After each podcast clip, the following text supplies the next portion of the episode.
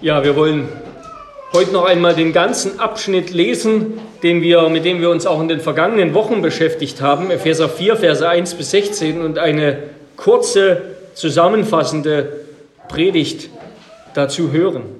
Wir lesen Gottes Wort, Epheser 4, Vers 1 bis 16.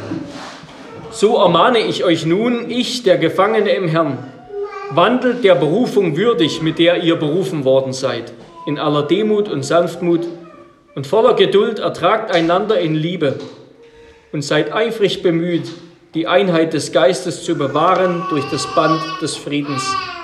Ein Leib und ein Geist, wie ihr auch berufen seid zu einer Hoffnung eurer Berufung. Ein Herr, ein Glaube, eine Taufe. Ein Gott und Vater aller, der da ist über allen und durch alle und in allen doch jedem Einzelnen von uns ist die Gnade gegeben worden in dem Maß, wie Christus sie zugeteilt hat. Darum heißt es, als er hinaufgestiegen ist zur Höhe, hat er Gefangene gefangen geführt und den Menschen Gaben gegeben. Wenn hier steht, er ist hinaufgestiegen, was bedeutet es anderes, als dass er auch zuvor hinabgestiegen ist in die Tiefen der Erde? Er, der hinabgestiegen ist, ist derselbe, der auch hinaufgestiegen ist über alle Himmel damit er alles erfülle. Und eben dieser ist es, der gegeben hat, einige als Apostel, einige als Propheten, einige als Evangelisten, einige als Hirten und Lehrer zur Zurüstung der Heiligen für das Werk des Dienstes, für die Erbauung des Leibes des Christus, bis wir alle hingelangen zur Einheit des Glaubens und der Erkenntnis des Sohnes Gottes, zum vollendeten Menschen, zum vollen Maß der Fülle Christi damit wir nicht mehr unmündig seien und uns von jedem Wind einer Lehre bewegen und umhertreiben lassen durch das trügerische Spiel der Menschen, mit dem sie uns arglistig verführen, sondern dass wir, indem wir die Wahrheit in Liebe reden, wir in jeder Hinsicht hinwachsen zu ihm, der das Haupt ist, Christus. Von ihm aus gestaltet der ganze Leib sein Wachstum, sodass er sich selbst aufbaut in der Liebe. Der Leib der zusammengefügt und gefestigt ist durch jede Verbindung, die mit der Kraft nährt, die jedem Glied zugemessen ist. Wort des lebendigen Gottes. Liebe Brüder und Schwestern in unserem Herrn Jesus Christus, wie erhalten und gewinnen wir Einheit? Das ist die Frage, die Paulus in diesem Abschnitt beschäftigt. Wir wollen uns diesen Abschnitt noch einmal anschauen, diesen ganzen Abschnitt unter den zwei Punkten, die wir auch im Faltblatt finden. Erstens eine Zusammenfassung und zweitens Trost und Mahnung oder Mahnung und Trost. Erstens also eine Zusammenfassung. Paulus beginnt dieses Kapitel mit der Ermahnung, dass die Epheser ihrer Berufung würdig wandeln sollen. Und der erste Aspekt eines würdigen Wandels als Christen, zu dem, ja, als, als Nachfolger Jesu, wozu sie berufen wurden, der erste Aspekt ist Einheit. Einheit in der Gemeinde, das ist ein ganz wichtiges Merkmal, das uns als Christen von der Welt unterscheidet oder unterscheiden soll.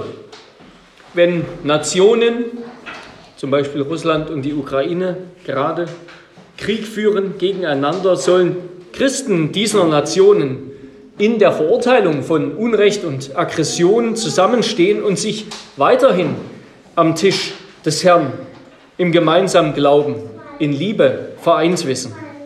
Das, was uns politisch trennen mag, das, was uns geografisch trennen mag, das, was uns ethnisch trennen mag, all das spielt in der Gemeinde keine Rolle mehr. Es soll keine Rolle mehr spielen. Am Beispiel der Kirche, am Vorbild der Kirche, soll die Welt die Schönheit menschlicher Beziehungen, menschlichen Miteinander sehen. Am Beispiel der Kirche soll die Welt sehen, wie schön es eigentlich ist, wenn Menschen miteinander umgehen in Liebe. Das ist es, was wir unseren Mitmenschen schulden, als Christen, als Gemeinde. Ja, die Welt, die, die Kirche in der Welt in der abgefallenen Welt, die gar nicht mehr so ist, wie Gott sie haben wollte, ist jetzt eine Art Mikrokosmos der neuen Schöpfung, ja, ein, ein, ein, eine Projektion der neuen Schöpfung noch in der alten Welt, an der die Menschen in der Welt sehen sollen, wie Gott es sich eigentlich gedacht hat. An ihrem Vorbild, an unserem Vorbild sollen die Menschen erkennen, wie Gott sich unser Miteinander gedacht hat. So soll es zumindest sein. Ja, leider ist es allzu oft nicht so. Und durch seinen Apostel ruft Christus jetzt seine Kirche in Ephesus und auch heute hier in Hannover zur Einheit des Heiligen Geistes. Und er führt sieben Aspekte dieser Einheit auf in den Versen 4 bis 6. Sieben Aspekte von Einheit, für die wir nichts können. Sieben Aspekte von Einheit, die nicht Produkt irdischen Wollens, unserer menschlichen Anstrengungen sind, sondern himmlische Gabe. Ja, schauen wir hinein in diese Verse 4 bis 6. Paulus sagt, durch den einen Geist gelangen alle alle Christen in eine wunderbare heilige Einheit mit Christus als ihrem Haupt durch Glauben. Und dieser eine Glaube wird durch das Sakrament der Taufe sichtbar gemacht und versiegelt. Es gibt nur eine Taufe, so verschieden Christen sie deuten mögen. Es gibt nur eine Taufe, weil es nur einen Herrn gibt, der alle Auserwählten nach seinem souveränen Ratschluss, nach dem souveränen Ratschluss des einen Gottes und Vaters in einem Leib vereint durch einen Glauben. Ich wiederhole das nochmal. Durch einen Geist gelangen alle in eine wunderbare heilige Einheit mit Christus als ihrem Haupt durch Glauben. Und dieser eine Glaube an Jesus Christus, es gibt nur den einen wahren Glauben an Jesus Christus, der wird durch das Sakrament der Taufe sichtbar gemacht und versiegelt. Es gibt nur eine Taufe, weil es nur einen Herrn gibt, der alle, die der eine Gott und Vater erwählt hat, in seinem Leib, in einem Leib vereint. Also, eins ist ganz deutlich in diesen ganzen, in diesen sieben Begriffen, sieben Aspekten von Einheit. Die Einheit der Gemeinde ist zutiefst eine theologische Einheit. Sie hat ihren Grund und ihre Wirklichkeit in Gott und in seinem Werk nicht in unserem Werk. Sie spiegelt Gottes dreieiniges Wesen wider und sein Wirken. Die Art und Weise, wie wir uns diese Einheit aneignen, ist deshalb auch nicht zuerst durch Taten, durch Aktionismus, indem wir irgendetwas machen. Nein, sondern indem wir das glauben, dass da Einheit ist. Wir eignen sie uns an durch Glauben und durch das Bekenntnis, das zum Glauben dazugehört. In Christus und in der unsichtbaren Kirche in Christus ist diese Einheit vollkommen. Da gibt es keinen Krieg mehr, weil Christus Frieden geschaffen hat zwischen Gott und zwischen verschiedensten Menschen. Alle Christen sind Hausgenossen, sind Familienmitglieder der gleichen Familie, sind Glieder eines Leibes. Diese Einheit ist also eine Gabe Gottes, die Gott seiner Kirche bereits gegeben hat und die sein Geist jetzt erhält. Sie besteht, weil Gott sie geschenkt hat, weil der Geist sie erhält und sie wird eines Tages auch sichtbar vollendet sein, weil Christus darum gebeten hat. Wir können an das hohe priesterliche Gebet Jesu in Johannes 17 denken. Als Glieder am Leib Christi, jetzt als sichtbare Gemeinde, ist es unsere Aufgabe, sagt Paulus, die Einheit zu bewahren. Eben indem wir in Demut und in Sanftmut miteinander umgehen, einander geduldig ertragen in Liebe. Aus der unsichtbaren Kirche und Einheit in Christus soll, wird und muss eine lebendige, eine sichtbare Einheit und Kirche. Eine heilsame, fröhliche Gemeinschaft in der sichtbaren Versammlung der Heiligen erwachsen. Ja, wir sehen in Vers 3 sagt Paulus, wir sollen die Einheit bewahren. In Vers 13 sagt er, zu dieser Einheit sollen wir hinwachsen. Also wir sollen die Einheit bewahren, die Gott schon gestiftet hat. Wir sollen zu der Einheit hinwachsen, sie immer mehr an den Tag legen, sie immer mehr zum Ausdruck bringen. Sie soll sich immer mehr manifestieren und zeigen in unserer Mitte. Wie erhalten wir also Einheit untereinander? Wie wachsen wir zur Einheit hin? Das ist das, das Mittelstück dieses Abschnitts, ja, ab Vers 7. Paulus führt es aus, indem nämlich der siegreiche Christus, der aufgefahrene Christus, er, der niedergefahren ist bis an den tiefsten Ort der Erde, bis ans Kreuz und ins Grab, wo er den Sieg errungen hat über alle gottfeindlichen Mächte, indem er, der herrliche König auf dem Thron Davids, jetzt seine Beutestücke austeilt, seine Gaben austeilt an die Gemeinde, an seine Nachfolger, an sein Volk.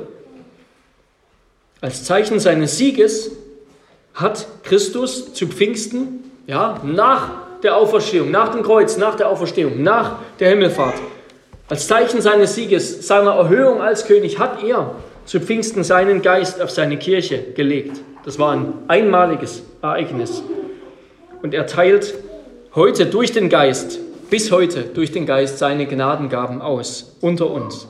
Diese Gnadengaben, das sind nicht nur Befähigungen, christlich zu leben, so wie Gott das will. Wir denken an all die anderen Gabenlisten, die es gibt im Neuen Testament. Römer 12 lässt sich leicht merken. Römer 12, 1. Korinther 12, dann auch Galater 5 und im 1. Petrusbrief Kapitel 4, wenn ich mich recht entsinne.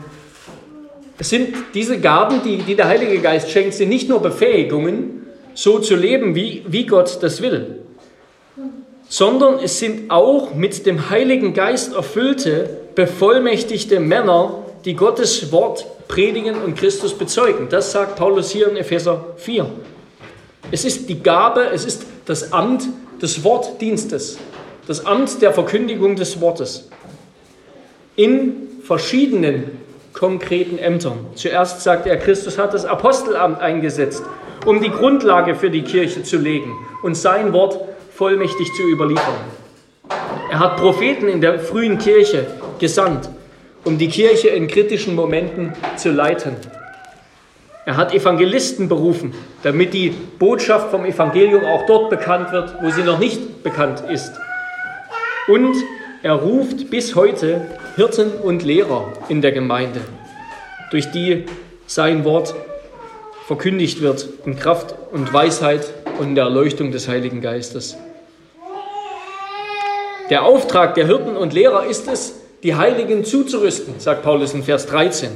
Also die Heiligen für den Kampf des Glaubens auszurüsten, sie zu befähigen, durch diese gottlose Welt hindurch treu zu pilgern, ja, in Treue zum himmlischen Vater, zu Christus hindurch zu wandern zum ewigen Zion. Durch das mangelhafte Werk ihres Dienstes, ja, durch Menschen mit all ihren Fehlern und Sünden und Mängeln, durch die Verkündigung des Wortes, will Christus dennoch selbst gegenwärtig sein und seiner Kirche dienen durch sein Wort. Der Dienst des Wortes durch Pastoren und Älteste, das ist also ein entscheidendes Mittel, sagt Paulus, damit wir zur Einheit gelangen, damit wir als Gemeinschaft wachsen zur Einheit hin. Ja, Vers, Vers 13 macht noch einmal ganz deutlich, dass das Glaubensbekenntnis, dass ein gemeinsames Bekenntnis des Glaubens, wie Calvin das sagt, der rechte Anfang von Kirche ist. Kirche beginnt dort, wo wir, wie es in Vers 13 heißt, die Einheit des Glaubens und der Erkenntnis des Sohnes Gottes haben.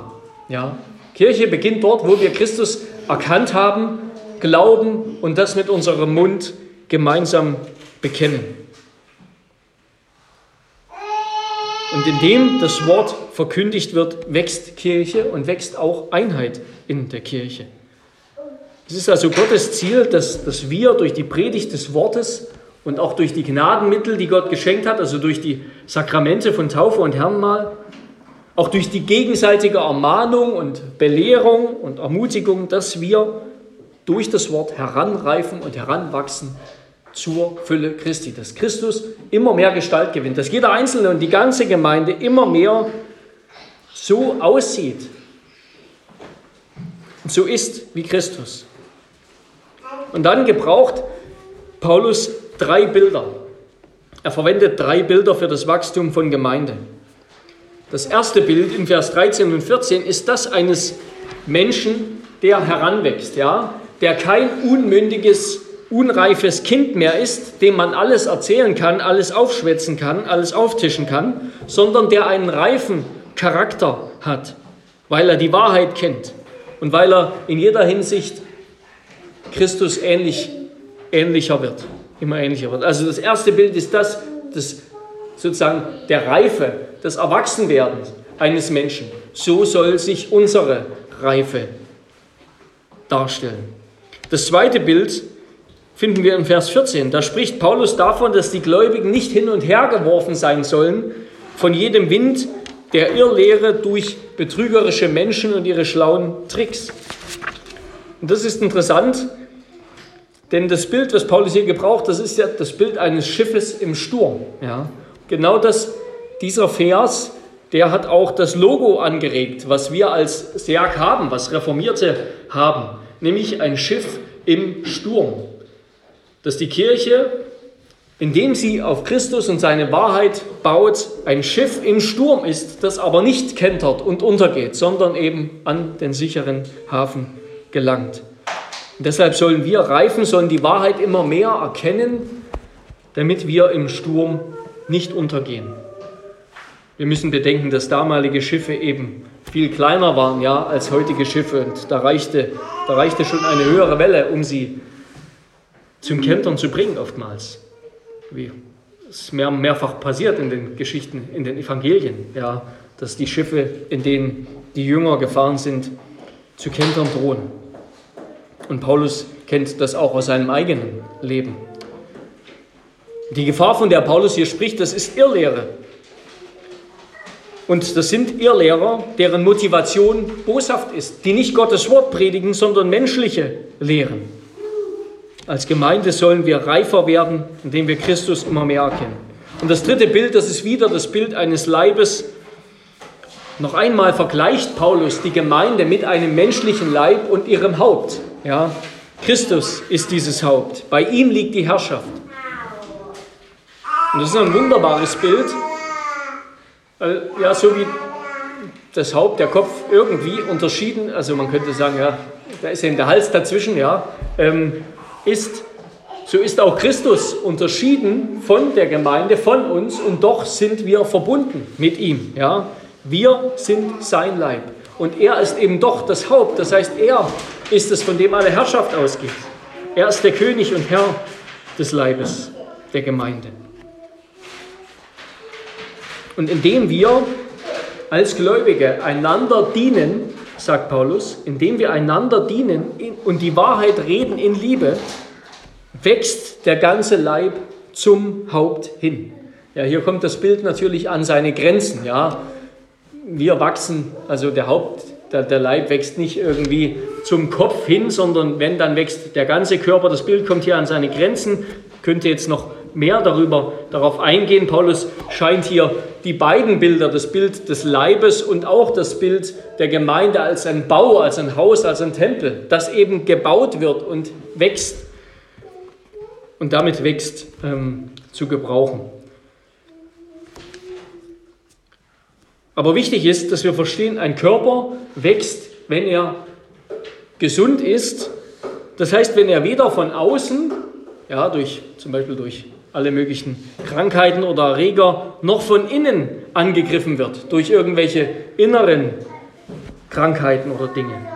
Ein, ein, Körper wächst, wenn er weder von außen noch von innen angegriffen wird, sondern gesund ist.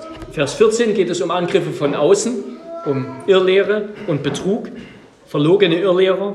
In Vers 15 und 16 geht es um Frieden und Liebe in Leib, innerhalb des Leibes, in, zwischen den Beziehungen die wir miteinander haben. Dass wir uns als Christen nicht gegenseitig beißen und fressen, wie Paulus an einer anderen Stelle sagt, sondern dass wir einander dienen nach dem Vorbild Jesu. Jesus ist es, von dem alle Kraft ausgeht. Von ihm aus vollbringt der ganze Leib ineinander zusammengefügt durch den Heiligen Geist das Wachstum und erbaut sich selbst und wird erbaut in Liebe. Damit komme ich zum zweiten Punkt, zu meinem zweiten Punkt, Trost und Mahnung.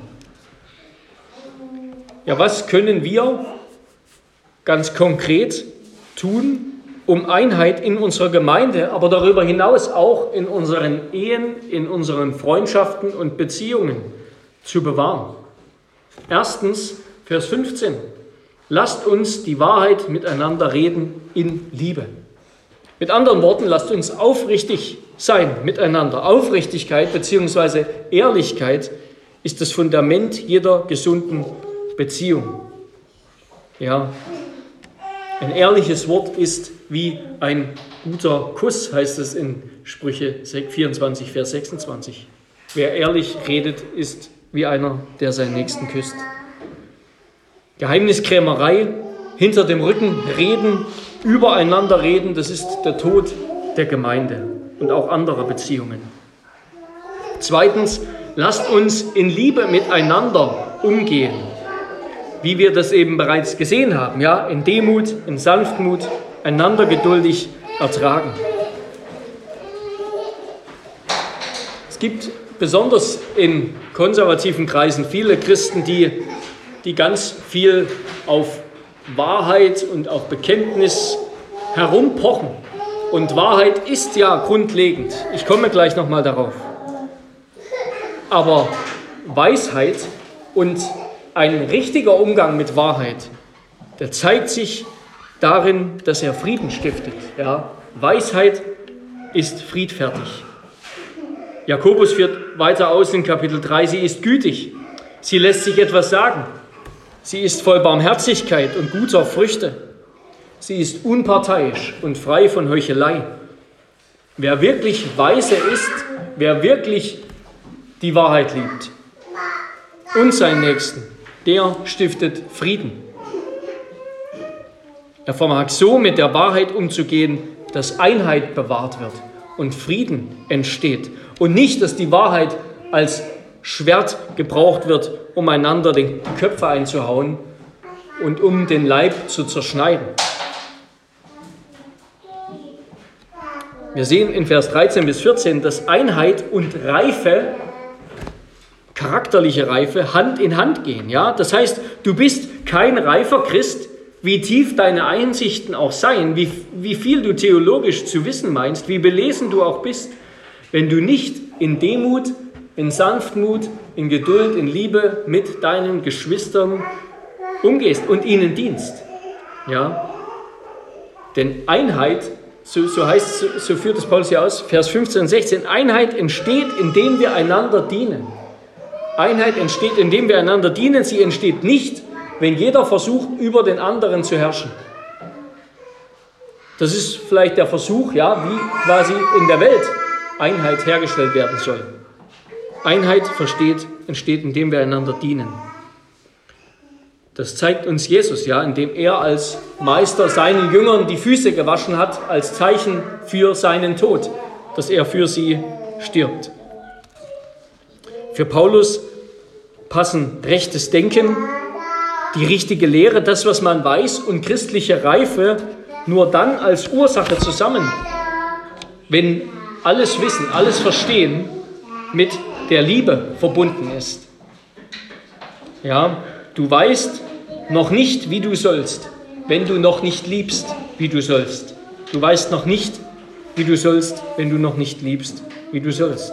Deshalb sagt er, dass wir, indem wir die Wahrheit in Liebe reden, in jeder Hinsicht hinwachsen zu ihm, der das Haupt ist, Christus.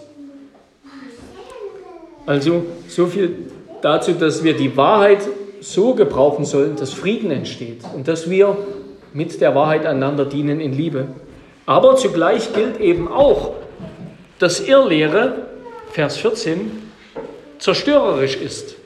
Falsche Lehre und Betrug, das gehört immer wieder zusammen.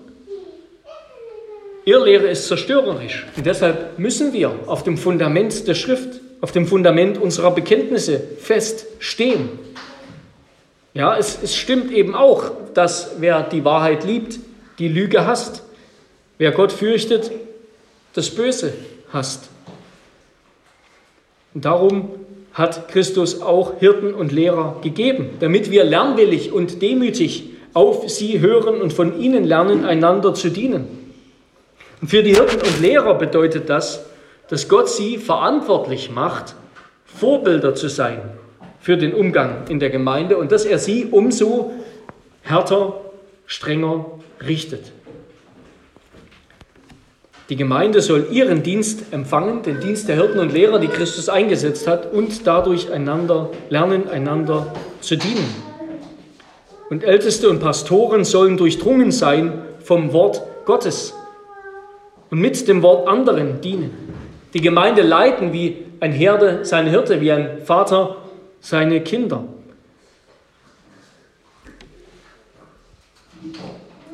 Gemeinschaft, Gemeinschaft also Zusammensein, Zusammenstehen, Zusammenleben bewahrt davor abzuirren. Ja, quasi, also um im Bild des Leibes zu bleiben, ein, einzig, ein einzelner Finger, ja, der wird verfaulen, wenn er nicht am Körper ist, weil kein Blut mehr durchfließt. Gemeinschaft bewahrt davor abzuirren.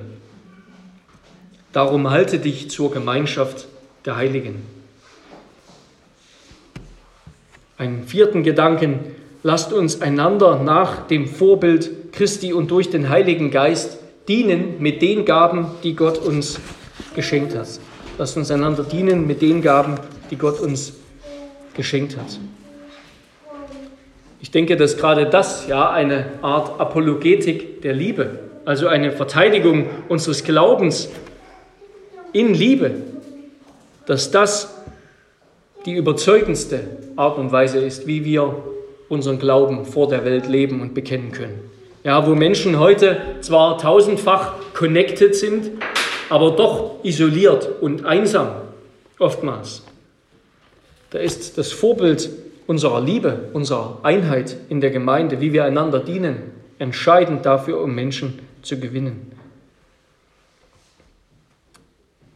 Und was ist das Ziel unseres Lebens? Es geht hier auch um das Ziel, ja? Wachstum hat immer irgendein Ziel. Es will immer irgendwo hin wachsen.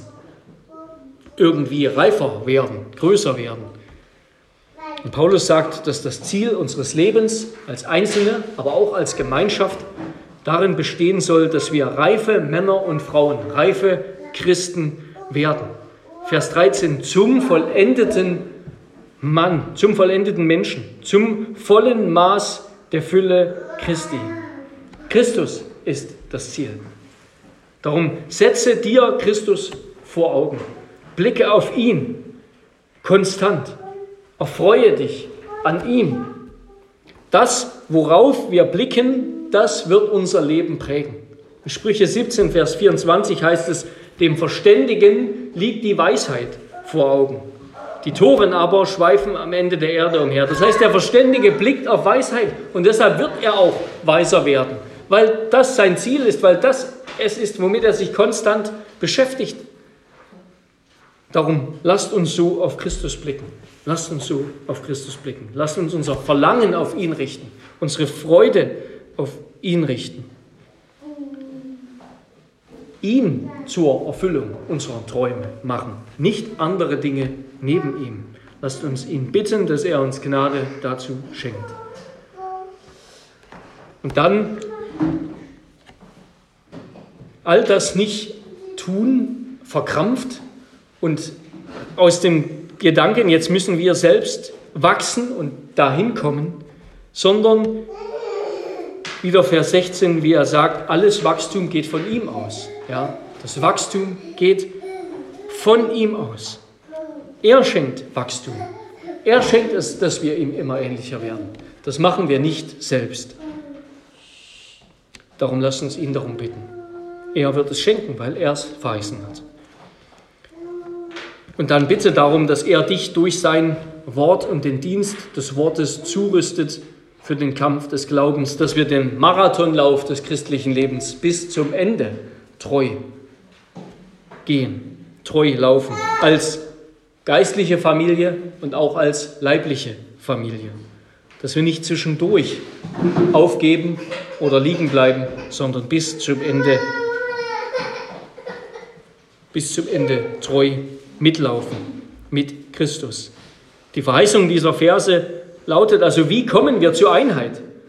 Wir können das ganz knapp sagen, je enger oder je größer unsere Nähe zum Haupt ist, desto enger und fester ist unsere Verbindung mit den Gliedern des Leibes. Je größer unsere Nähe zum Haupt ist, desto enger und fester ist unsere Verbindung mit den anderen Gliedern des Leibes. So kommen wir zur Einheit.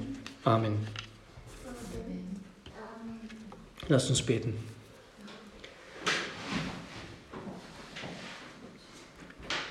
Herr unser Gott, wir danken dir für dein Wort. Wir danken dir besonders für deine Verheißung, die du uns gibst und die wir uns immer wieder vor Augen halten wollen. Herr, wir sind allein deshalb Christen, weil du uns dazu gemacht hast, weil du uns zuerst gerufen hast, weil du durch deinen Heiligen Geist unsere Herzen so lebendig gemacht hast, dass wir von ganzem Herzen fröhlich und freiwillig und bereitwillig dir geantwortet haben im Glauben. Und wir können als Christen, als Einzelne und auch miteinander nur wachsen und dir immer ähnlicher werden und immer enger zusammenrücken, wenn du uns dazu das Wachstum schenkst. Du bist die Quelle alles Lebens, du bist die Quelle alles Wachstums. Herr, wirke doch das in uns, was du versprochen hast. Amen.